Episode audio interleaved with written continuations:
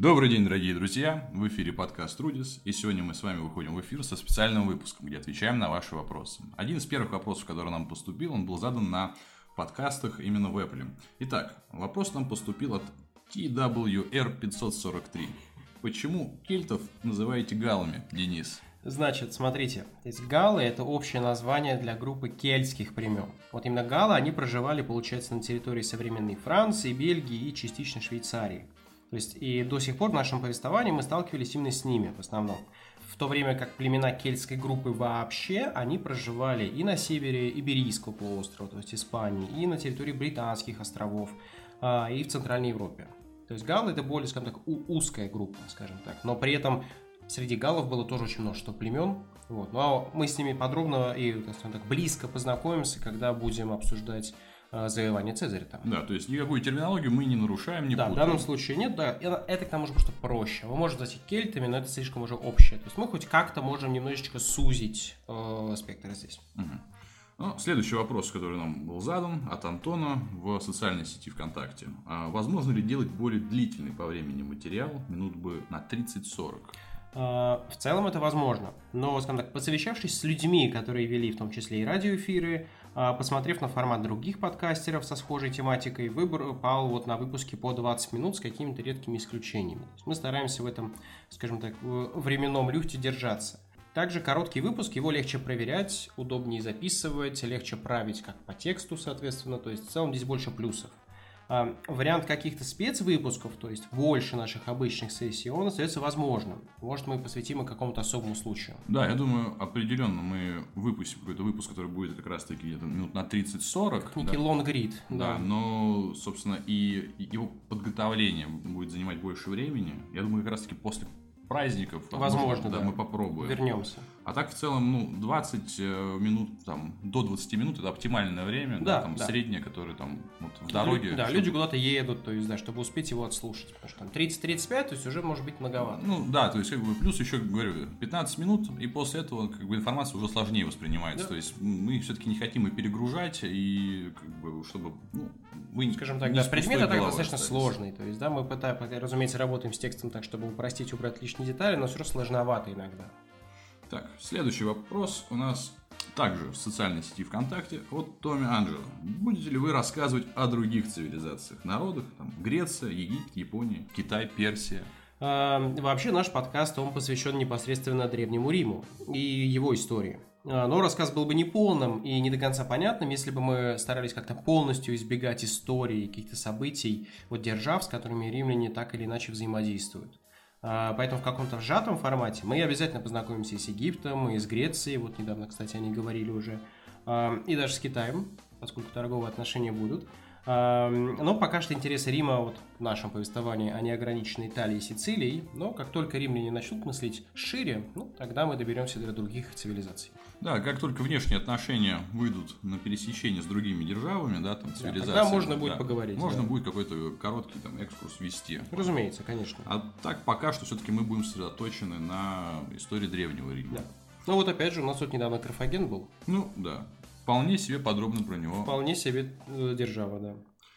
Так, следующий вопрос от Артема какими источниками чаще всего пользуетесь и как происходит э, выбор между различными версиями тех или иных событий в случае их расхождения в разных источниках. Да, сразу скажем, вопрос сложный. Ну, конечно же, все начинается с работы с первоисточниками. Надо отметить, кстати, не самое скучное чтиво. То есть, когда я за них брался первый раз, я думал, что это тоска зеленая. Как выяснилось, нет.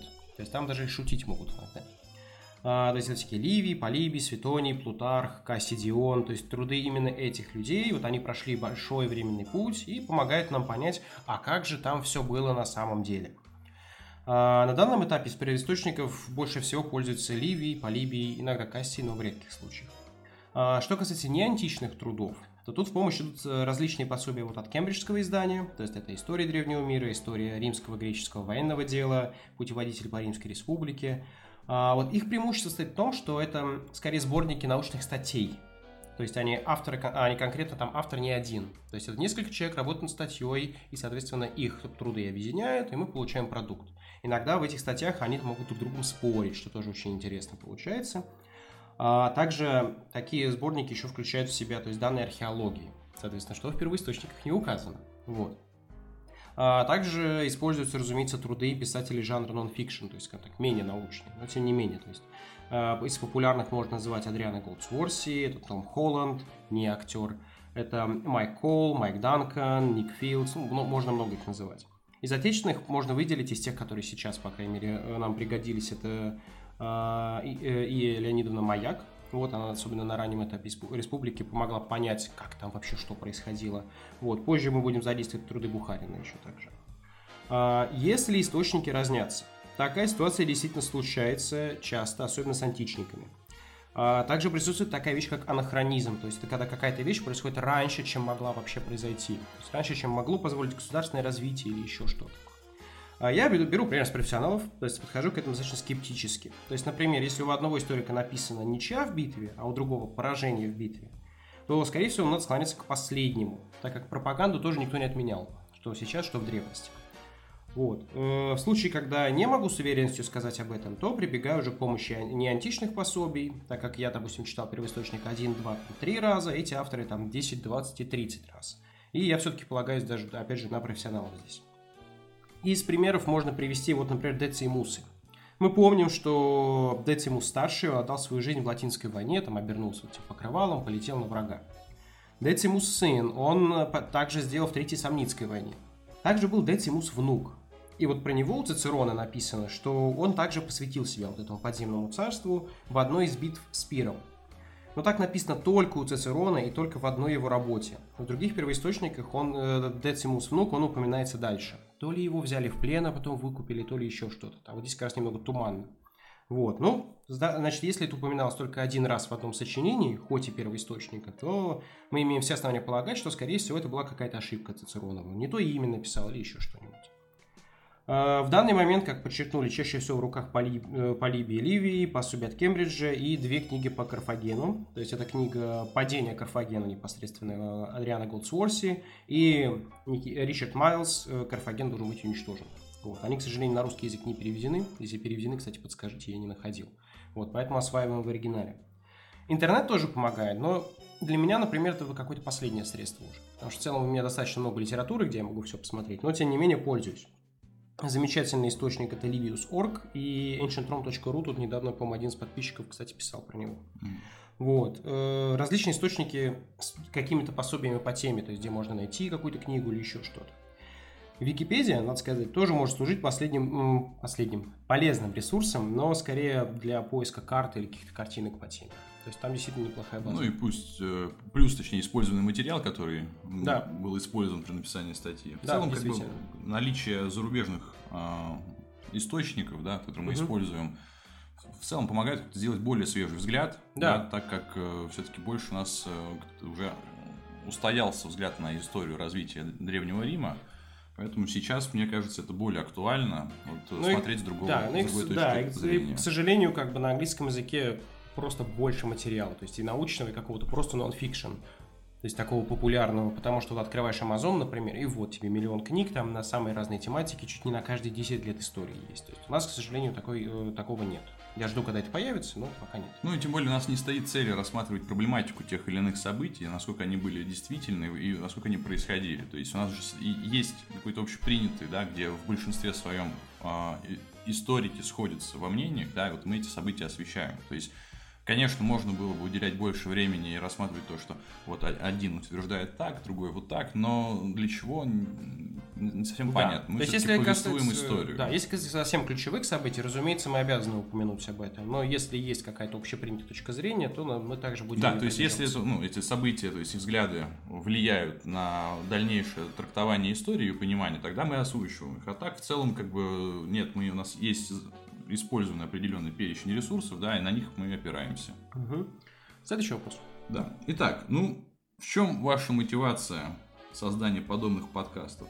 Тема интересная, но вроде бы не очень популярная. Для чего вам посвящать свое время подобному материалу? Это также следующий вопрос от Артема. Вопрос тоже хороший. Вот. Э, на самом деле, мотивация просто потому, что хочется рассказать. То есть, когда я начал этим увлекаться, я заметил, что, допустим, опять же, какого-то англоязычного материала, в том числе и в формате подкастов, я нашел три или четыре, и это были очень годные и хорошие подкасты. То есть, их делали а, получается, они были от университетов, например. То есть это делали, ну, люди-профессионалы в теме, и у них было профессиональное оборудование, то есть они знали, на что идут. Был целый проект, сделанный профессионалами, то есть и составленный, и записанный. Но на зарубежном языке. Да, но это на английском получается, да. Я заметил, что я не нашел такого на русском. То есть я находил какие-то отдельные темы обсуждались. Э, может, обсуждались, может, опять же, какие-то источники или литература. Но не было, то есть, вот конкретно вот подкаста, где вот от и до хотя бы там по верхам прошлись бы. То есть, от начала до конца. популярных, по-моему, подкастов по истории Древнего Рима на русском языке, он, по-моему, один выпуск в размере 360 минут, там что-то около в таком духе. Да, есть такое, мы находили. Насколько это можно воспринимать именно на постоянном то есть материал, возможно, там ну, супер крутой и все грамотно и прям лаконично и чутко, но 360 минут, э, мне кажется, это too much. Ну, это тяжело просто удерживаться, да. А тут, а тут получается в таком удобном формате, вот, и плюс я как бы несколько лет этим увлекаюсь, и я хотел поделиться вот этим как бы интересом с людьми, вот, и поделиться и дать как бы некий также выход какой-то этим знанием, вот, поэтому, в общем-то, мы и записываем. Тем не самые популярные, тем более, опять же, если мы берем какие-то там конкретные веселые факты, а именно вот пройтись по всей истории. То есть, да, это сложно достаточно, и местами, да, не очень интересно, потому что в какой-то момент там много имен или еще что-то. Вот, поэтому именно и посвящаем себя, потому что вот я хочу рассказать историю, соответственно, вот, мы хотим вот сделать так, чтобы у людей была возможность вот все это послушать, например. Поэтому как-то в целом, да, мы просто хотим рассказывать. И следующий вопрос нам, нам пришел на почту от Сергея. Да. А, римское приветствие. Я, я сразу понял, мне не, не надо было даже дочитывать вопрос, я думаю, вам тоже, Филипп, не нужно. Да. Все понимают, о чем идет речь. Значит, давайте попробуем здесь чуть разобраться. Во-первых, я нашел еще несколько научных работ, я не шучу, я нашел несколько научных работ на 300 страниц касательно римских приветствий. Вот. Люди писали работы на эти темы. Значит, согласно античным источникам и каким-то гравюрам, и все, что мы имеем именно того времени, у римлян не было такого приветствия, вот как вот мы видим в фильмах про войну или как нам показывается естественно, хроника, вот как у фашистов. То есть такого не было. Вот. Но что было? Надо отметить, что да, они сильно, э, там так и написано, что они вот э, распрямляли правую руку по направлению к своему непосредственно человеку, с которым здороваются. Вот, что-то, что они особо там, они как-то там авы могли сказать или еще что-то, на что прям вот под углом, соответственно, там определенным, вот там 135 градусов от тела, то есть такого нет. Сам жест, на самом деле, стал популярным после картины, вот, соответственно, «Клятва Горациев». Мы вот обсуждали, помните, три брата-близнеца, которые дрались с другими тремя братьями-близнецов. Вот, и я думаю, вы много ее видели, много кто видел эту картину, она, по-моему, на обложке выпуска непосредственно. Вот. И вот там они как раз вытягивают так руки и тянутся к оружию. То есть это вот с этой картины все началось. И потом уже, получается, в 20-е, 30-е э, и в Италии, потом позже в Германии, как бы они решили взять вот такой жест себе. Вот, что они возрождают империю. Ну, началось все с Италии, разумеется, потому что Муссолини часто напирал на то, что мы вот возрождаем Римскую империю. Как бы и здесь есть еще одна связка. Например, слово фашизм, оно как бы идет от этого слова фаски. То есть это вот всякие магистраты, типа консулов, там цензоров, с ними ходили э, специальные люди, ликторы, у них были эти фаски, то есть это были вот такие вот э, много различных палок, э, скреплен, скрепленных веревками, вот, у них там топорик был, вот там то доставали, то убирали, вот это были фаски как символы власти непосредственно. Вот, так, такая связь есть.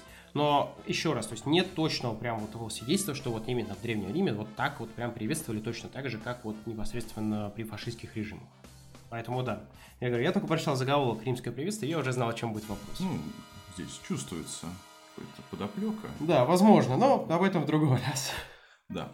А, следующий вопрос, который пришел на почту от Ивана, это почему мы перестали выпускать подкаст раз в неделю, а перешли на формат два раза в неделю. Ну, и... Филипп, вы расскажете, я думаю, да? Да, ну, собственно, у нас помимо подкаста есть еще и работа, и личная жизнь, и, собственно, как бы в данный период времени сейчас большая нагрузка идет э, в рабочей сфере, поэтому э, было принято решение перенести как бы вот разработку подкаста, собственно, написание материала, да, и потом уже в дальнейшем обработка самого выпуска, это ну, на две недели. Это то, на что нас хватает, это, собственно, мы не забываем про то, что у нас также есть работа, как бы.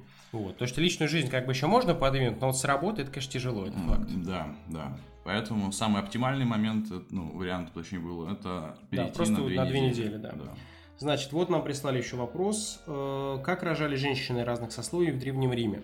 Вообще, как бы эта тема для отдельной заметки, скорее всего, она будет, но если вкратце, то есть давайте попробуем как-то разобраться. Понятное дело, что если мы берем рабов и низшие слои, то рожали очень тяжело. Дай бог, кто-нибудь будет рядом, чтобы, не знаю, воды принести или что-нибудь еще. А часто беременности, соответственно, заканчивались выкидышами, или и ребенок, и женщина умирали.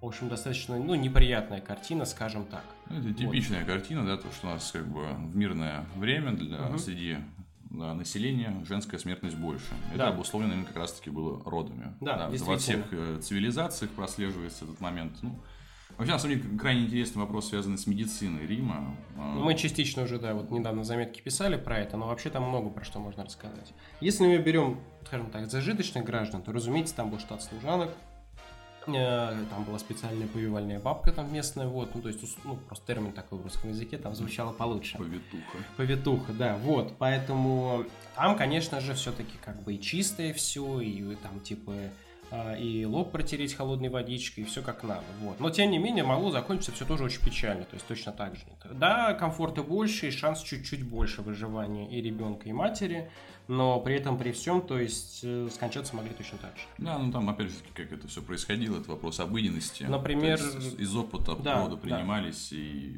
Причем, например, у вот Марка Аврелия, у него там, не знаю, у жены его, я не знаю, сколько 6 или 8, ну, может, слушатели там проверят, выкидыши, выкидыши было, потом, когда родились там еще сын и комат еще, о, о, о, о котором поговорим. И поэтому, когда Марк Аврелий писал э, в своем трактате вот, стоическом, что, мол, э, когда целуете своих детей перед сном, помните, что они могут не проснуться завтра. То есть он понимал, о чем он говорит. То есть он все это прошел, к сожалению. Поэтому, да, это было очень сложно и очень опасно. Но, тем не менее, получалось. Да, и тут сразу следующий вопрос, да, я не назвал, что он от Ольги. Вот, какая была э, средняя продолжительность жизни? Э, различался ли между богатыми и бедными? Значит, ну, средняя продолжительность жизни в античности, то есть это где-то 25-27 лет. Но здесь нужно понимать, что вот из предыдущего тезиса, что из предыдущего вопроса, что была высокая детская смертность. И поэтому, когда считают среднюю, у нас есть люди, которые покойненько доживают до 60, а есть те, которые умирают там, соответственно, при рождении или там после трех или до 3-4 лет. То есть в целом, если ребенок доживал до 10 лет, вот, при этом доживал, особо не болел, то есть у него в целом были все хорошие шансы, то есть дожить до 60 вполне, и дальше даже. То есть это было возможно, это не являлось чем-то совсем экстраординарным. Ну, то есть, да, человек, которому за 60, это необычно, но, но не больше. Вот, то есть колдуном не считали, ничего такого не происходило. Но вот она как бы средняя такая низкая, как раз потому из-за процента детской смертности очень высокого. Различался ли между богатыми и бедными? Здесь, конечно же, да. То есть, опять же, бедные, как мы обсуждали еще про пандемии и эпидемии, то есть, опять же, могли чаще могли заболеть, чаще могли э, там погибнуть в условиях труда каких-то там ужасных, э, разумеется, на войне. Вот, тут, конечно, не совсем бедный, но тем не менее. Ну, война все-таки больше по мужскому населению бедным. Да, тем более, да. Вот, он как богатый, опять же, болезни могли спрятаться спокойненько на своих виллах, вот, питались чуть лучше, поэтому, да, жили чуть дольше. Да, на что-то это похоже. Да. Но тем не менее, опять же, если ребенок в богатой семье, он точно так же мог погибнуть от болезни или чего-то еще. То есть с меньшей вероятностью, но это могло то же самое случиться. Если в бедной семье, как каким он дожил до 10, то хотя бы он взрослым мог стать. Да, просто, ну, как бы если сравнивать э, там современность, да, то есть мы говорим про развитие медицины, про доступность да, угу. то есть если сейчас проблема там богатых, бедных, это с точки зрения доступности медицины, да, то тогда все-таки ну, основной проблемой было это развитие ее. Да, то есть то, чем могли э, лечить и какими были методы. Да, поэтому здесь примерно так. Угу. Так, вопрос от Никиты. А, будут ли онлайн-стримы? Онлайн-стримы. Ну, в целом мы думали про такой жанр, да, ну, наверное, в первую очередь там нужно как бы, собрать свою аудиторию, да, потому что хочется это провести в большом количестве людей, да, слушателей, чтобы вести не только монолог, а все-таки вступить в диалог. И, да. наверное, думаю, как только у нас э, появится достаточно много желающих, мы попробуем сорганизовать подобный формат. Угу. И будете ли вы приглашать специальных гостей, спрашивает Владимир.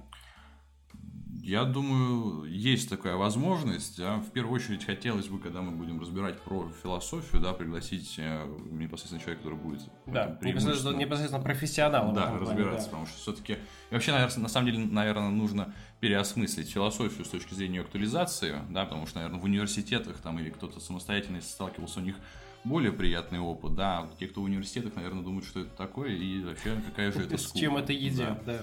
А мне кажется, это ну, вполне себе важная тема, и как она актуальна будет всегда. Ну да, но пока там проблемы у римлян, скажем так, Да, более мирские, поэтому им надо их сначала Как решить. только мы в историческом периоде до этого дойдем, так Тогда уже сразу. можно будет, соответственно, планировать, да. Да. В целом, наверное, больше На этом пока все. вопросов у нас нету. Да. Да. А, всегда на связи. Не забывайте про нашу почту. Всех с наступающими праздниками. Да, и в социальные сети. С наступающим вас, друзья. Всего доброго. До новых встреч.